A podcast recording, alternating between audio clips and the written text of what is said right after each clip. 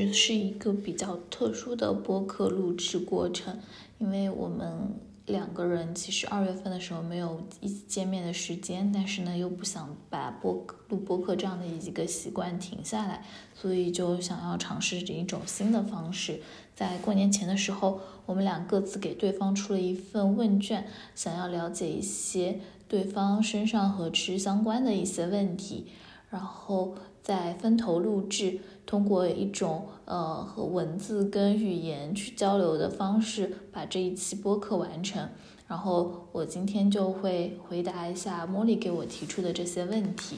如果你有在听这期播客，然后刚好有一些问题你也想回答的话，也可以在评论区跟我们一起作答。嗯，那我们现在就开始正式回答。第一个问题是回家之后，截止你开始回答这个问卷，你认为最完美的一餐是怎么样的？描述一下。我自己的话，嗯，过年到现在最完美的一餐，其实可能不是年三十或者是人家庭聚会那种人比较多隆重的那种，呃，一顿饭，而是大年初一那天的中午，其实就我和我爸爸两个人在家，然后我们还是呃做了新的菜，炖了牛腩，蒸了鱼。然后也炒了蔬菜，因为我们家的传统是大年初一的时候要吃青菜头，然后下了馄饨，馄饨的话也是我和爸爸两个人自己亲手包的，馅儿啊什么都是自己剁的，嗯，还有喝了一点酒，嗯，酒的话是当时知道要过年了，所以特意买回家的，然后那个过程其实对我来说可能是比较印象深刻跟难忘的，因为自从上了大学，特别是。呃，后来工作了以后，会发现自己回家跟家人相处的时间其实越来越少了，或者说是其实没有以前那么多的机会可以在家里待着。但是，嗯，在大年初一这样一天，还是可以跟家人安安静静的在家吃一顿饭，然后包括准备的过程也是两个人一起动手，这种经历其实还是对我来说是一个非常温暖的时刻。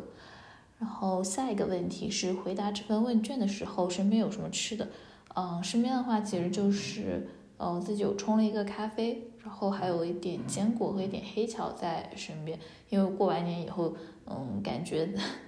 的确就是没有辜负过年，还是有一些些的发胖，所以，嗯，接下来的话可能也会避免吃一些比较罪恶的零食。就身边其实放了零食，但是也不敢。吃很多这样子，嗯，再下一个问题，在你知道的人里，你觉得谁做饭最好吃？形容一下。我自己觉得，我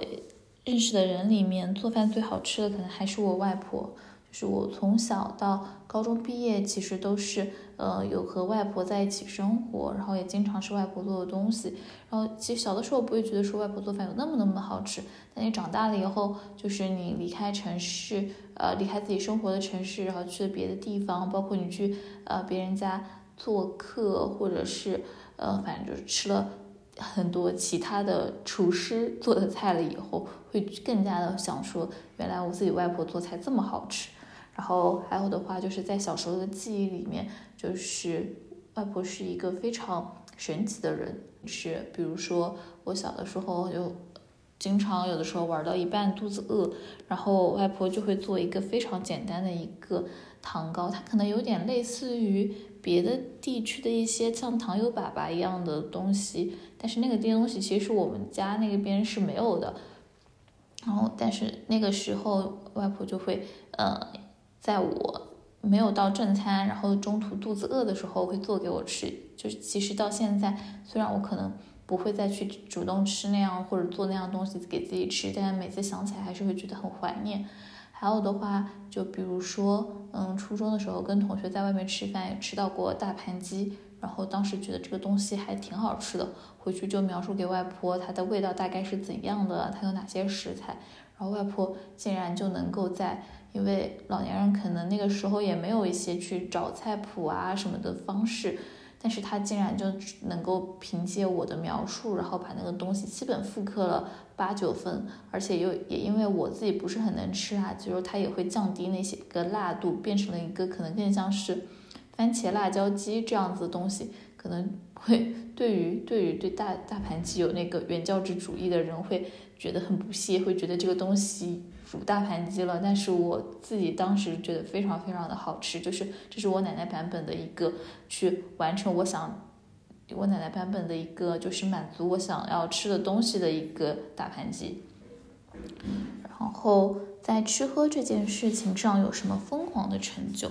就是（括号）至少是别人很难有的体验。就是我自己不觉得我有做过什么特别疯狂的事情，就可能看起来现在回看起来也都会觉得 so so。但是，呃，如果是别人很难有的体验的话，可能也有。也就是我大四的时候，嗯。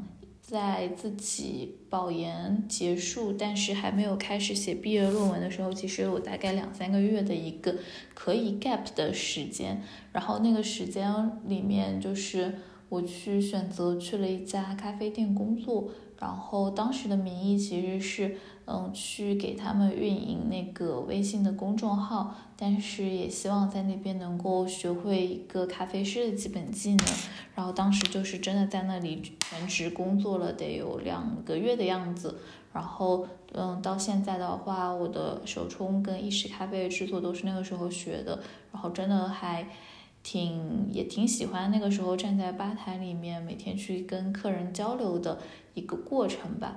嗯，虽然说其实那个时候也体验到了服务业的一个就是辛苦跟不容易，嗯，但那个段时间的学习的投入，然后包括和客人的一些相处和留下的感情，还是还就是包括当时有些的客人还成为了现在的朋友。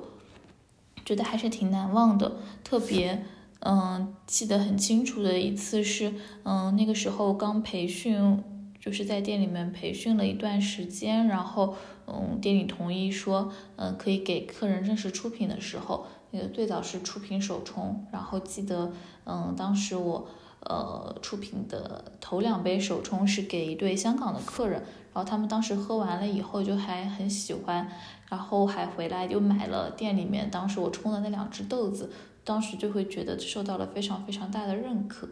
嗯，印象一直都很深刻。然后虽然现在可能自己从事的工作和当时的经历没有特别大的关系了，但是还是会一直呃有着对这段经历的一个感恩吧。我觉得那段经历其实还是给了我留下了很多东西的。嗯，再下一个问题，让我推荐我家乡的一家店和一道地方小吃，然后给理由。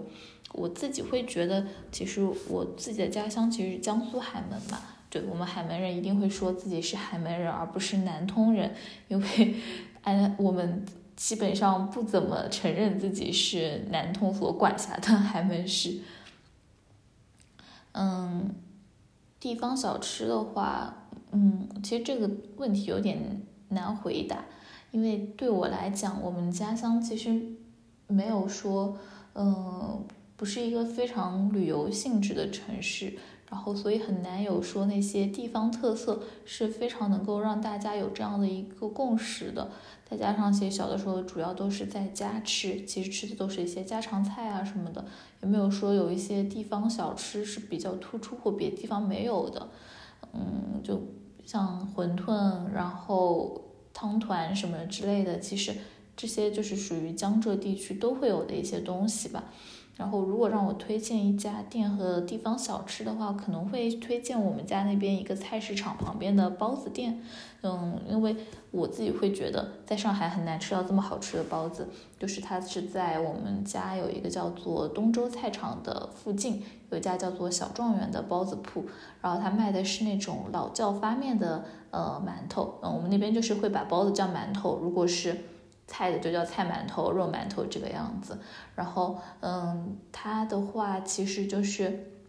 嗯，它的那个包子的皮是用老面团发酵的，所以你会吃起来会觉得它更加的疏松柔软，然后有气口，还会有那种淡淡的发酵酸和香气，嗯，然后他们家还有个特点就是他们家包子包的特别丑，就是丑到我觉得我都能包出来这种长相的包子。然后一开始的时候，嗯，还没有人去 Q 这一点，但过了一两年以后，会发现他们自己都知道自己的包子丑，然后会把这个东西打在自己的那种 slogan 上面，就他们店里面会贴，就是丑包子很好吃之类的这样的一些话，就觉得还蛮可爱的。然后他们家的话，就是菜馅儿和肉馅的包子都非常好吃。然后也是馅料好吃，一个是调味的比较的适中，然后还有的话就是他们的菜和肉的选材都很新鲜，嗯，然后嗯，离它不远的地方呢有一家叫做范哥如意包子铺，也是包子店，然后他们家的话是豆沙包非常的好吃，同样的发酵面皮也是那种老面发酵的包子皮，然后那个豆沙呢是炒出了一点点那种锅焦气的那种豆沙。然后会相对的那个没有那么的油，也没有那么的甜腻，会非常让我那个时候觉得还挺好吃的。然后再后来我还知道说，原来范哥家的包子店老板其实以前就是小庄园的那个员工，然后他是属于自己独立出来又开了一间店，然后是类似于包子店的一脉相承。然后这是我每次回老家都会去吃的包子。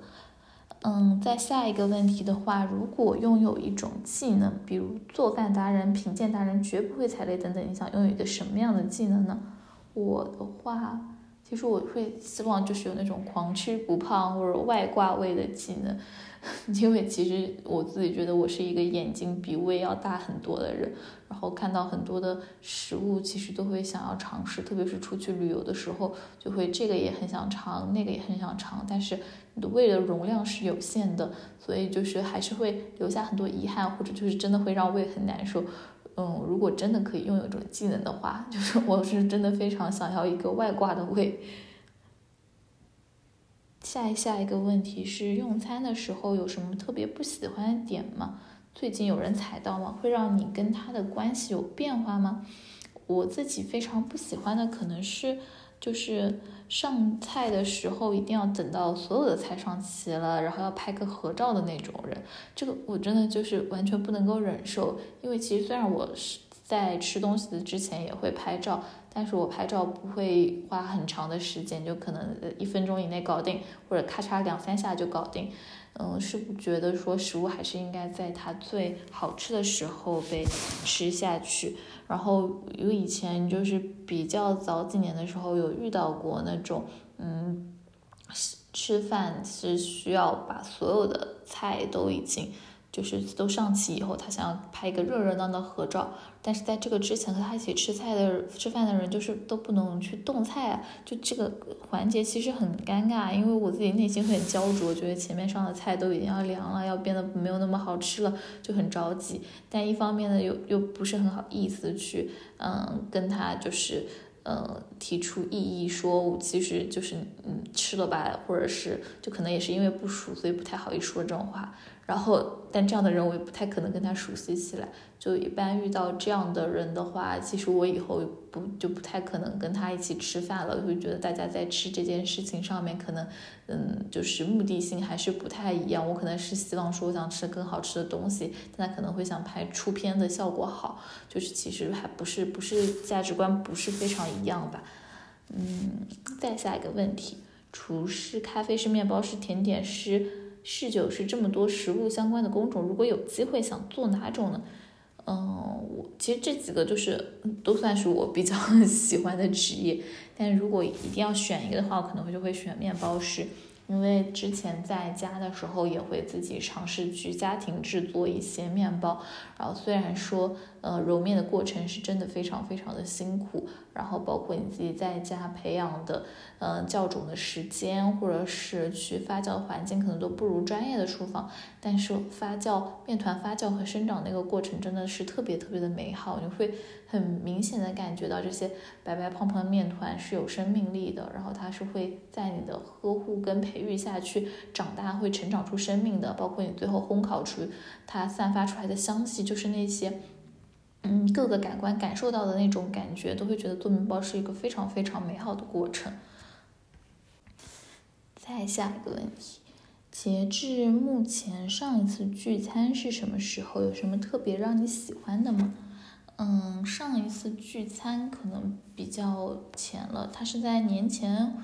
的时候在老家和我嗯几个高中同学聚会了一下，然后当时是去吃了我们家那边的捞王，就是我们家其实是一个还算比较小的城市，然后新开了一个商场，包括捞王也是，就是那个猪肚鸡火锅也是第一次在我们家那边开店。然后那会儿同学就说我们聚会就去吃那个好了，然后就觉得也 OK，因为觉得这个在别的我们在别的城市也就都吃过嘛，然后觉得应该不太会出错就去了。嗯，其实说实话，当时还开玩笑说这是我们那边的低配版捞王，可能就是从服务到食材上面都觉得说和自己在比如在上海吃到的会有一些差距，但是嗯，跟同学重聚的那个氛围是非常非常好的，嗯，包括。中途的一些闲聊什么的，其实会，嗯，会让人就是看到说，除了自己现在在生活的一个环境，那些曾经跟我在一起的那些人，他们其实都在生活在不同，已经面对了自己，就是有了自己不同的人生，或者是面对着一些跟我可能眼前看到不一样的世界。然后，当然，聊天的过程中还是会产生一些那种 peer pressure 之类的东西。呃，了解到可能有一些高中同学现在就是已经什么年薪百万啊之类的，就是还是会产生一些对自己的一些压力和焦虑感。但是这种东西在当时的那个氛围里面，其实没有那么那么的沉重，然后更多的是，嗯，大家聚在一起的时候还是非常可以非常沙雕的哈哈哈哈的一个过程。所以说。呃，我自己觉得当时的那个重聚对我来说，其实也是一个很好的收拾心情的过程。嗯，接下来一个问题是，回到上海的话，会有什么第一时间想去的店？嗯，我自己的话，一回来上海就会去的两家店，应该就是不柚跟 Drippers 这样两家咖啡店。嗯，因为去不柚的话，是因为就非常非常的想念小海。然后也很喜欢在不用发呆的这个时间，嗯，Drippers 的话，其实也是会更多的是去觉得他们店里面的咖啡是好喝，然后还有的话也是他那个在长乐村里面的环境其实是非常安静跟舒适的，然后不管在里面喝着咖啡发发呆晒晒太阳都是一个非常松弛的一个过程。嗯，接下来一题是：有没有一间店、一道菜、一款甜品、一杯咖啡、一个面包改变了你和某个人的关系？嗯，就这道题，我嗯想是想到了，但是不知道 适不适合回答。就是嗯，有一家叫做大戏老的粤菜馆，在上海的，然后当时就是跟。嗯，我的前男友可能就是因为这间店改变的关系，然后因为我们俩没有在一起之前，然后因为他是广州人嘛，我就有和他说这家店我吃过还蛮好吃的，然后我们有一次就在喝完咖啡以后去一起去这间店，然后他也觉得在那边有吃到他们家的味道，然后在之后我们可能每次出去玩或者怎么样的都会，嗯。去那间店吃饭，到我大学毕业那天的晚上，然后我们俩一起在那边吃了晚饭，然后他又送我回学校，然后也是在那个回去的路上的时候就是在一起的，然后在一起以后也反反复复去那边吃了非常非常多次，但是我们俩分手以后，我好像就再也没有去过了，就大概是这样的一个故事。所以这间店可能就是贯穿了我的上一段的恋爱经历吧。嗯，接下来一个问题是，会不会看到某个食物就会对应起某个人？可以举个例子。嗯，茉莉举的例子是她看到栗子就会想到我。那其实我看到这道题目想起的就是。嗯，我看到炒饭或者葱油拌面就会想到 Molly，因为她真的是一个碳水狂魔，包括她是一个嗯非常优秀的碳水制作人才。我每次也不是每次了，就是看很多次的看到她在嗯朋友圈或者在极客发自己嗯当时就是大半夜的，然后自己给自己炒了个饭或者做了一个葱油拌面，然后香气可以从。图片上面溢出溢出屏幕。然后接下来一件的话是，如果有机会让一间店复活，你想复活哪家店？原因是什么？我自己想要复活的店可能是，嗯，也不知道有没有人对这间店有印象，应该是老西门，上海老西门附近的一家叫做广东生滚粥的店。然后那间店其实也给我留下过非常非常多的回忆。我记得第一次去吃那间店，可能已经是六七年前。然后有一次在附近，然后嗯，突然胃疼，但是又想吃点东西的时候，就找到了这间店，然后去喝了一个，喝了一个。粥，然后当时就觉得整个人都舒服下来了。然后我自己是一个很喜欢喝粥的人，可能也是因为小的时候每次呃发烧生病，然后有一些不舒服的时候就吃不下别的东西，但我爸爸就会给我熬一个比较干净的菜粥或者鱼片粥之类的给我喝，所以它对我来说可能是一个 comfort food 之类的东西。然后这间粥店其实也会勾起我一些童年相关的记忆。再后来的话，其实不管。嗯，不管是到底是不是身体舒不舒服，我就是到附近总会想出来去喝一喝这个粥。然后这间店的粥也熬的粥底熬的非常好。就是现在在上海有一家叫湘江名苑的一间店，是香港老板开的。然后他们家也是以粥为招牌，也有很多人觉得他们家的粥底非常的好。但是我在我自己心里的话，我觉得还是这间广东生滚粥会更胜一筹。然后这间店是呃一对广州老夫妻开的。然后，嗯，当那个大叔是主要是负责熬粥，然后阿姨是主要招揽这个客里的，包括操持一些店里的生意这样子。然后他们其实是一对，嗯，就是非常，嗯，性格还也还挺典型、挺淳朴的一对夫妻。然后在我印象里，就是那个叔叔就是话也不是很多，但是，嗯，挺挺有亲和力的。包括我那时候去点一些什么云南粥。然后他会问我说：“你能不能那个，就是我们用的那个鱼料是骨头比较多的，然后你吐刺会不会吐刺之类的？然后包括我最早去的时候，他们店里面还有就是很像广东人的习惯，就是他们店里面虽然主要做粥，但一定可以让你点一份就是青菜，一份就是就是类似于白灼淋点蚝油的。”一盘清爽的青菜吃，然后我那时候每次都会喝个粥，然后再配一盘青菜的时候，他还会说，嗯，这是一个会点的，就是，嗯，可能是来自广东人的习惯的赞许吧。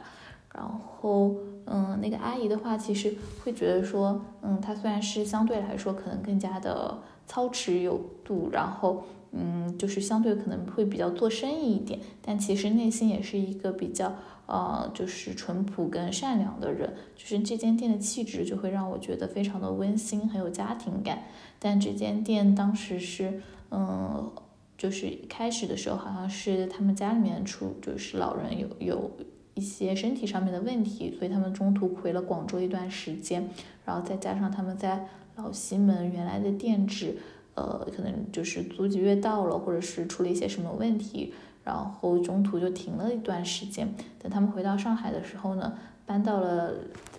差不多靠近马当路地铁站附近的店铺，然后离原来店铺也没有特别特别远，然后又开了一段时间。再后来就遇上了疫情，然后他们也回家了，然后到一直到现在都没有再开。所以如果有机会的话，我会非常希望这间店能够复活。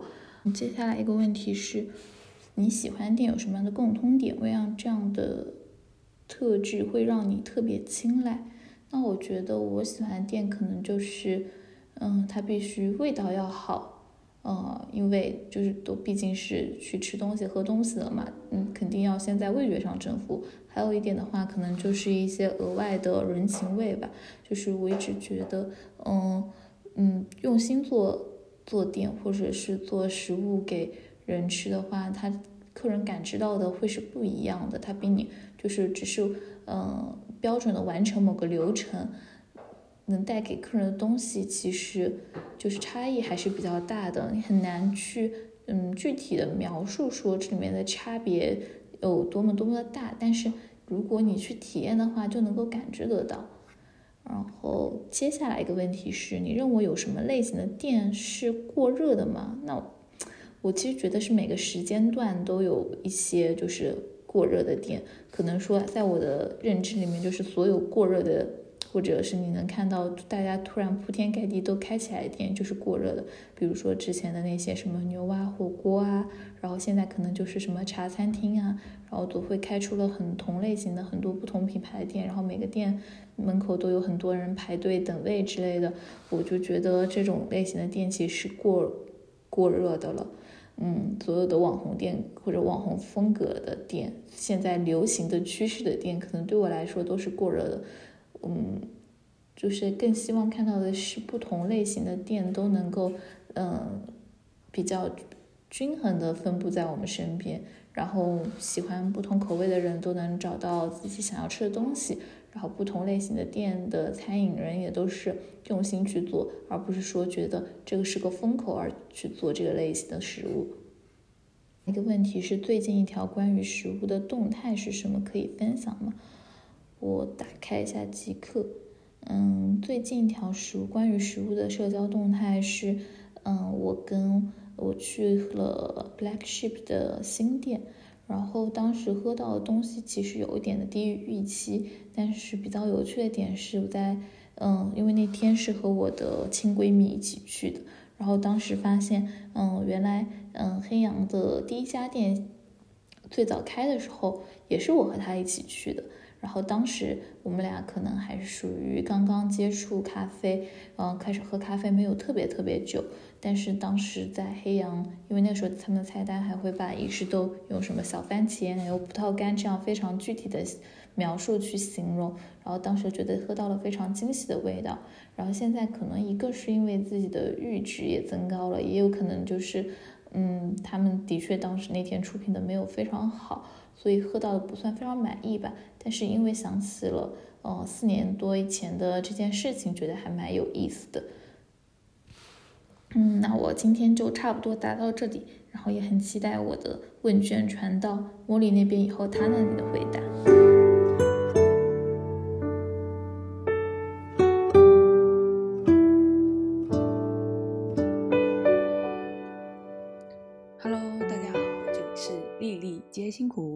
是 Molly，嗯，这一期主要是我和栗子两个人分别回答年前我们给对方留下的食物问卷。嗯，打开问卷的第一眼呢，其实我就忍不住就笑了，而且我也和栗子反馈了，就是我们两个人的，嗯，想法上真的非常不一样。我的问卷就很散漫，想到什么问什么，然后也没有什么一个框架。但栗子呢，就比较的有逻辑性，它是分为。三部分大的框架，再加小问题。嗯，话不多说，我就先来回答栗子的问卷。嗯，首先呢，栗子的问卷分为三部分。第一部分就是说想要了解我的家乡，第二部分就是想要了解我关于食物上的一些喜好啊、偏好啊之类的。最后一个呢，是想说展望一下接下来的一年，我们对食物的一些期待。第一趴，在上海的时候最想念的家乡吃食是什么？哎，这个问题好考验我的平翘舌音啊！就是，嗯，我感觉有很多可能，我最想的还是家里人做的红烧鱼、梅干菜烧肉、立夏羹。然后一直去的一些一个饭一些饭店啊，干嘛的？我们家的梅干菜烧肉，嗯啊，它不是啊，我提的可能不算是家乡吃食了，可能是家里的一些，嗯，因为我们家的梅干菜烧肉就是烧的比较干，然后会上面会撒白糖，然后肉也烧的比较柴，比较老。别人家或者说是其他饭店里出现，就是相对应的都可能有一些汤汁非常的好下饭，就这是我们家梅干菜烧肉跟别人家很大的一个不一样。嗯，再一个是回家第一顿吃了什么？嗯，回家第一顿吃的还挺丰盛的，有鸡鸭鱼、梅干菜、各种蔬菜，还有一些卤味啊、凉拌菜干嘛的。我都觉得像是农家宴，跟年夜饭都差不多了。嗯，也好像把我想吃的一些菜都烧了，就觉得还挺神奇的。家里人就还是很记得，也很清楚我的喜好。第三个问题是，哪些和食物相关的童年记忆到现在还有印象的？如果有的话，这些食物还在吗？回家的时候会去吃吗？回家，其实我们那边一些嗯吃的其实还是都保留的挺多的，只不过就是价格上涨了很多。但整体就我会想要回家就哦，就是会我我现在你这么说的时候，我脑海里一下子会出现就是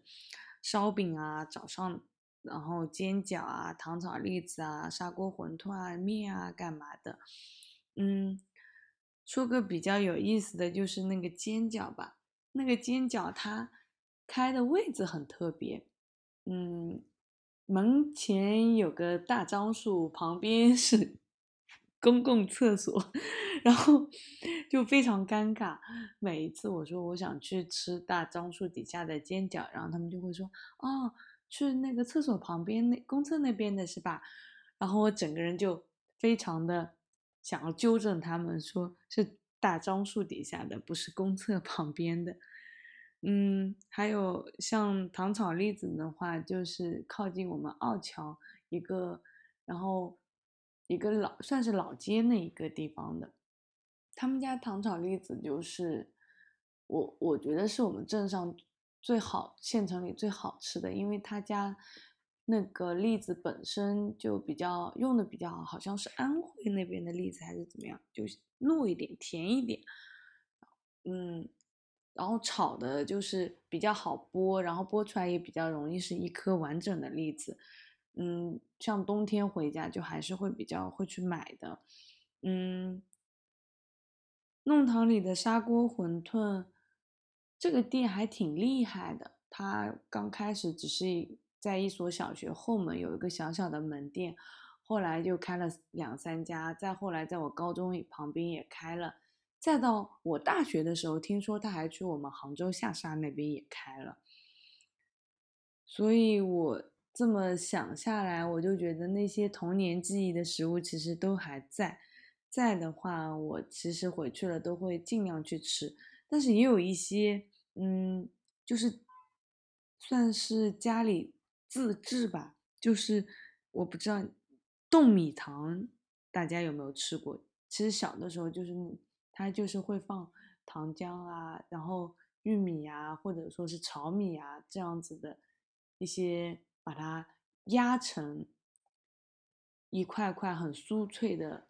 嗯，糕点这么说可能更合适。但现在其实不多见，因为可能是那些会做。这这些的师傅，嗯，也都不怎么做了。然后以前小的时候过年，他们就是会走走街串巷，然后来到我们村子里啊，然后会上门吆喝，然后就是，然后我们会预约，就是说你什么时候来我们家做啊这样子。但现在大家就好像都没有这样上门的师傅，可能更多就是去街上买。但街上买的，我就觉得没有小时候的味道了。这个就是属于。嗯，是童年的记忆里的味道，但是嗯，现在很难吃到了。在第四个问题，为家里人操办一顿年夜饭，开个菜单。坦白讲，这道题是难到我了，我也很难说我可以给家里人做什么，因为我跟家里人，嗯，至少在做菜这一方面，我们风格非常的不一样。我们家里就可能相对重口一些，然后我是属于清淡挂的。但如果非要说让我做的话，我可能会选择给他们做鸡汤吧，因为我的鸡汤就是属于很简单，就是稍微焯个水，然后再炒一炒去腥，完了之后就开始煲汤，然后煲汤的时候会放一些像是枸杞啊这些的。嗯，然后再可能放一些玉米，这样子就是真的就是汤，而且就甜甜的，比较鲜一些。我家里人的烧的习惯就是有点像红烧鸡块偏那种做法。嗯，我是觉得我们家的鸡那么好，不要浪费了，就还是觉得有机会的话，我会给他们做这个鸡汤。但是今回去过年的时候也没有做，希望接下来的一年有机会吧。这次回家有带什么食物回去吗？这次回家我什么也没带，嗯，就觉得想轻轻松松回家吧，而且像咖啡什么的，我也觉得，嗯。我不像以前有那么强的依赖性了，嗯，这次回家就是在家里喝了不少家里的茶，我觉得茶也挺好喝的。如果有一天你的朋友，比如我栗子 跑去你家玩，你会带他吃什么？我会带他去吃，嗯，小馆子的话会带他去吃随意鱼馆，因为随意鱼馆是我们那里相对来说。我觉得是开的时间久，然后出品品控各方面又比较好，然后性价比又很高，很有街边大排档就是生活气息的一家店，老板娘什么的都是性格很直爽，很爽快，会告诉你少点一点，吃不够再点的那种人。嗯，面馆因为栗子也很爱，啊，栗子还挺爱吃面馆碳水这一些的，嗯，我会带他去一些。面店去吃，呃，类似于大肠面 这样子的，嗯，但这些其实也可能会被一些炒粉干、炒年糕这样的东西给替代，但一定会带栗子去的是，嗯，我们那边最好的咖啡馆——顽固咖啡，因为我们老板。就是我们那个咖啡店的老板就很欢迎这样像栗子这样热爱咖啡的人去店里喝咖啡，然后跟他交流，然后老板也很有意思，然后整体的店里的风格也是比较偏社区店的，大家都还很爱聚在那边唠唠嗑啊，干嘛的。好啦，这一趴就结束了。第二趴是栗子说，希望。对我增加更多了解的一些问题。第一个，别人看起来平平无奇，但我一直喜欢吃也吃不腻的东西。我这个人非常的好养活，我就是名副其实的碳水精。我本人在此非常骄傲且大声的说，我就是碳水精。嗯，我会一直吃土豆，然后各种炒饭，各种面条。嗯，就是像。炒饭跟面条这一类的，属于我自己也能做的，所以就还，嗯，算是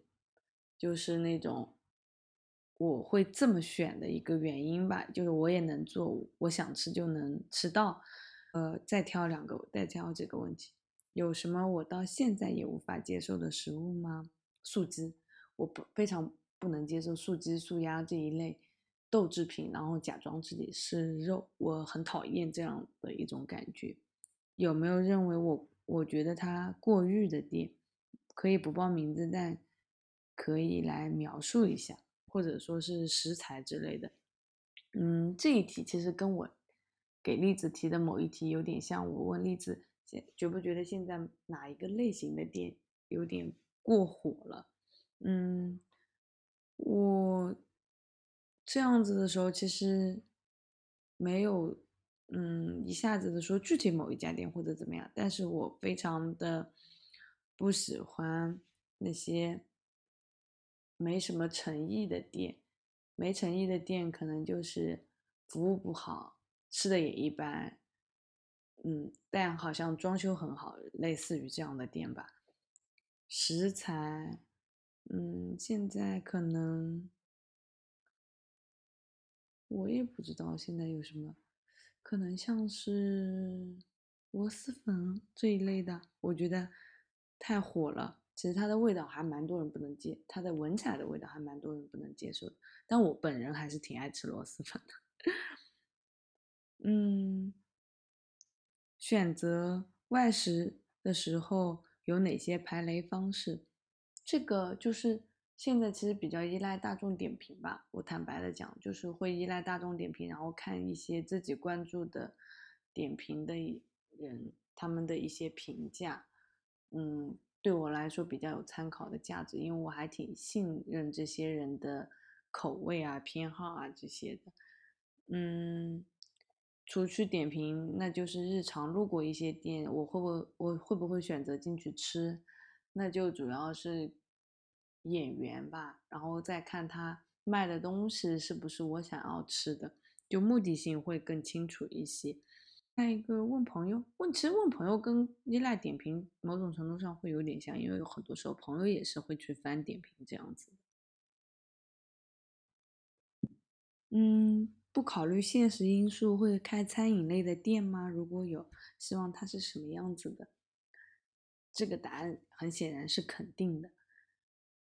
嗯，其实对于这样就是自己开一家店，其实我有脑子里其实有幻想过很多次，可能比较期待的是，可能跟我和跟我看日剧啊什么的影响关系比较大。我还挺想开一家像。面包和汤和猫咪好天气里面就是那个小林聪美应该是这个名字，他演的那个角色一样，他就是他妈原来开一家店，完了之后他妈去世，他继承了继承了那家店，但是对那家店做了很多改动，然后可以就是出自己用心的去准备，然后出餐啊干嘛的，然后也很想开类似于。嗯，我的是说来话长里面那个男主老妈开的那家店，就是家就在后面，然后前面就是沿沿街的店铺，然后里他开的是一个咖啡加餐的这样的店。我还我真的非常希望有自己有机会可以开那种，就是前面是店，后面就是我住的地方，或者楼上就是我住的地方，然后我可以。去出一些餐啊，然后也能出一些饮品，然后它也可以变成一些像朋友的据点这样子，也可以就是中午是定时，然后晚上就是嗯，类似于是嗯那个预约制的小厨房这样子，就非常的希望能开这样的类型的店，就我不指望他赚。多少大钱，但是能正常的运维下去，然后养活自己，就是自给自足的这样子一个小小店，就听起来很美好，但现实操作起来还挺困难的。嗯，我的朋友里有哪些是通过食物这个媒人认识的？可以举例讲一两个故事吗？嗯。其实例子就是算我通过食物认识的，就通过咖啡认识的。我们俩就是属于是我主动勾搭，然后我们的故事就有了。然后后来就我们会约出来吃饭啊，干嘛？然后发现嗯还挺有意思的，就慢慢慢慢的，然后开始说想要一起吃吃喝喝，然后也想要一起有有内容有输出。就开始录博客这样子，然后中间就两个人就会比较佛系的约一约，聚到一起的时候就是说说说一些事有的没的和食物相关的事情。嗯，举说说食物和相关的电影啊、书啊什么的。我其实我前面讲了两部日剧，然后最近看了，其实就是那个。南极料理人这部剧也挺好的，就觉得在南极那样情况，就自然条件或者说是现实条件比较恶劣的情况下，就是那个芥雅人吧，男主角应该是，就还在坚持给大家做平凡美味的日常的料理，然后。还挺感动的，就是那种坚持，就食物抚慰人心。包括他女儿和他打电话那里，其实他一开始都没有听出来那是他女儿，是就是提到说什么，他女儿说妈妈很会做饭什么的，然后他跟他女儿说你也可以试着做饭，然后嗯，好吃的食物可以让人心情变好，你这样子妈妈也会开心之类的。那个地方就还挺感动，觉得他。很，他心里其实也很挂念家人，但是也是以这样子通过食物来换一种方式，就是照间接的，就是关照到家里人这样子。嗯，这部电影还挺推荐大家去看一看的，B 站就有。嗯，罗列我最喜欢的金厨房金牌道具，嗯。道具调料都可以。道具的话，其实我比较喜欢我现在用的一个锅，就是它其实就是带了一个蒸笼，嗯，然后之前我还烧坏过一次，然后我后面又重新买了发，然后我最近在整理的时候发现，哎，我两次买的锅其实就是同一个锅，同一个牌子下面的锅，就底下带锅。底下是锅，上面带一个蒸笼，就是它可以很好的去帮助让我去，就是早上的时候就直接可以蒸一些包子啊，或者其他的一些食物，就很方便。嗯，可以帮我解决很多事情。然后日常的时候，那个锅又可以用来煮面、煮炖汤啊，干嘛很实用。嗯，然后有那个纳米擦。它真的是清洁的一把好手，就非常的适合，就是做大扫除的时候用它去清除角角落落里的污垢，就很实，很实用，很万能，而且很干净，可以。再一个可能是胡椒粉，胡椒粉就是它又能去腥，然后如果是。煎蛋什么的，抹一点胡椒粉上去，哎，就是又能增加一些味道，还挺好的。我挺喜欢这个菜，挺喜欢这个调料的。嗯，最后一趴，展望一下接下来的一年。嗯，第一个问题，最想去哪个城市吃吃喝喝？嗯，主要分。要么就是广东那边的，就是潮汕、顺德、清远，然后要么就是福建那边泉州、厦门，要么就是我们浙江的台州、温州，因为这几个地方就是高频的出现在各大美食榜单、各大美食公众号、各大美食纪录片，然后就很想亲自去那些地方再走一走，嗯，而且希望就是更多的是自己不依赖。什么社交媒体，更多的是跟当地人去聊天这样的一种方式，来找一些好吃的干嘛的？嗯，因为觉得自己太依赖网络了不太好，就想嗯通过跟当地人的交流来重新开启我的美食之旅。第二个，春天快到啦。如果计划一次野餐，我会选择什么地方？准备些什么吃的？嗯，我一定会选就是复兴公园，因为首先这个公园非常非常的美，它是上海第一个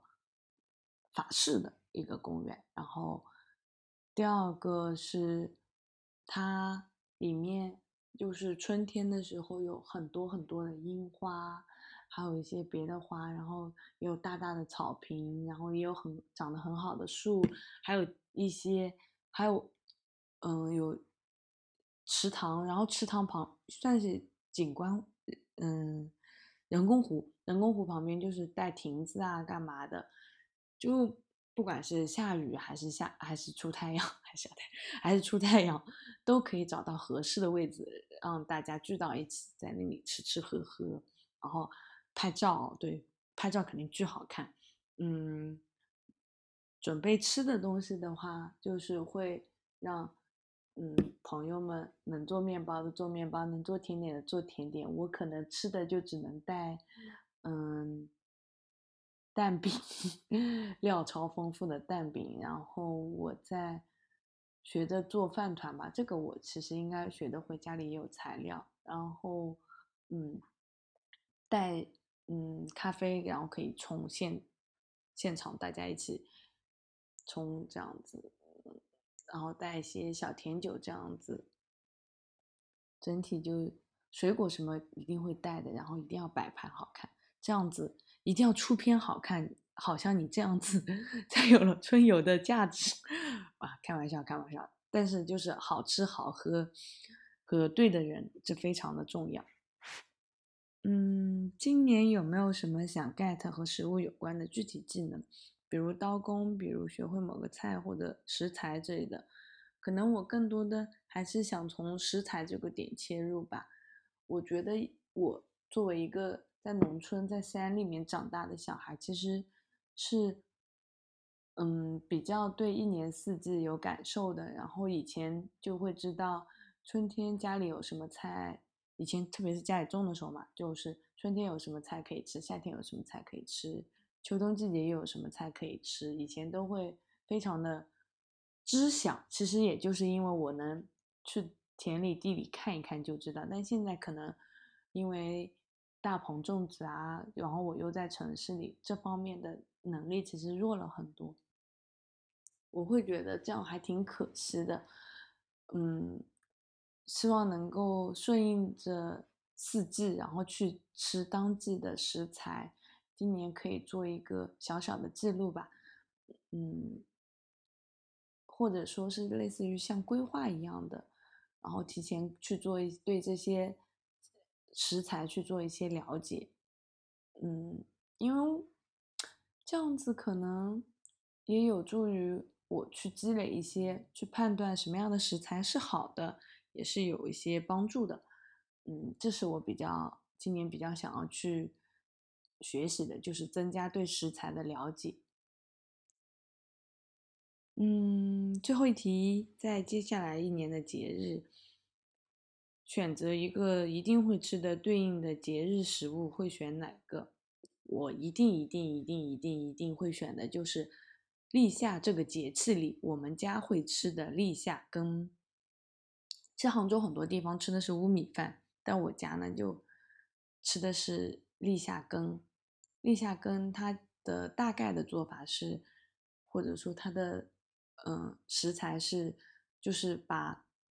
米蒸熟，然后用放到那个石臼里面敲打，哒哒哒哒哒，完了之后就变成很有韧性、很有嚼劲的米团，嗯，团子。完了之后给它煮熟，煮熟的时候我们还会配上炒好的。嗯，里面有豆芽、笋、腊肉、鲜肉，还有山里面摘的野葱，整体的味道就是比较丰富，就是比较鲜的那种。然后食物食物的层次感很好，就是有汤，有糯糯的米团子，然后有比较脆的笋跟那个嗯。豆芽，然后再咬的话还能吃到肉啊，干嘛的？就我非常非常喜欢吃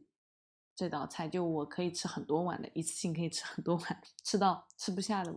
那种状态。嗯，其实我也本来就是我想了一下，可能还会说粽子啊、青团啊什么的。后来我意识到，我今年过年这些其实也都吃了，所以就觉得。如果非要选的话，我一定会选择立夏的时候要吃的那个立夏羹。好啦，这就是我回答了栗子的差不多是所有的问题吧。嗯，我还觉得就是跟着栗子的这个问卷，其实算是对我过去的一些食物的相关的一些记忆又做了一个梳理吧。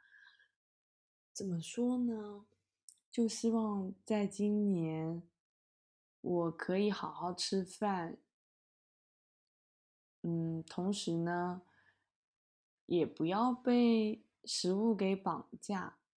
就过分的去追求一些体验，嗯，坦白讲，今年我希望自己不要去那么去追求所谓的体验，然后花很多的钱啊，干嘛的？我觉得，嗯，过了这个阶段吧。我虽然我也没有说吃过很多大餐或者怎么样子，而是我是觉得，嗯，今年可以更多的就是更深层次的去看、去体验一些，去也不是说体验，去嗯探索一些事情。比方说，我原来可能喝酒、喝咖啡什么的，更多的是从哎有感官的体验，说哎这个事情怎么样？那我希望我今年可能可以从一个学习的程程度，比方说酒也有风味论啊，酒也有整个感官体系啊，酒也有很多历史啊，酒也有很多产区啊，葡萄酒的葡萄也有很多产区啊，可以从这样的一个另一个角度来去跟食物去进行一些相处吧。然后今年还是希望说，嗯，在珍惜肤浅的快乐的同时，也要努力的去做一些有深度的研究吧。嗯，把八字去掉就肯定一点。嗯，然后也希望能够通过这样的一些改变，嗯，包括和栗子约定好的看食物相关的书啊之类的，嗯。让自己能有一些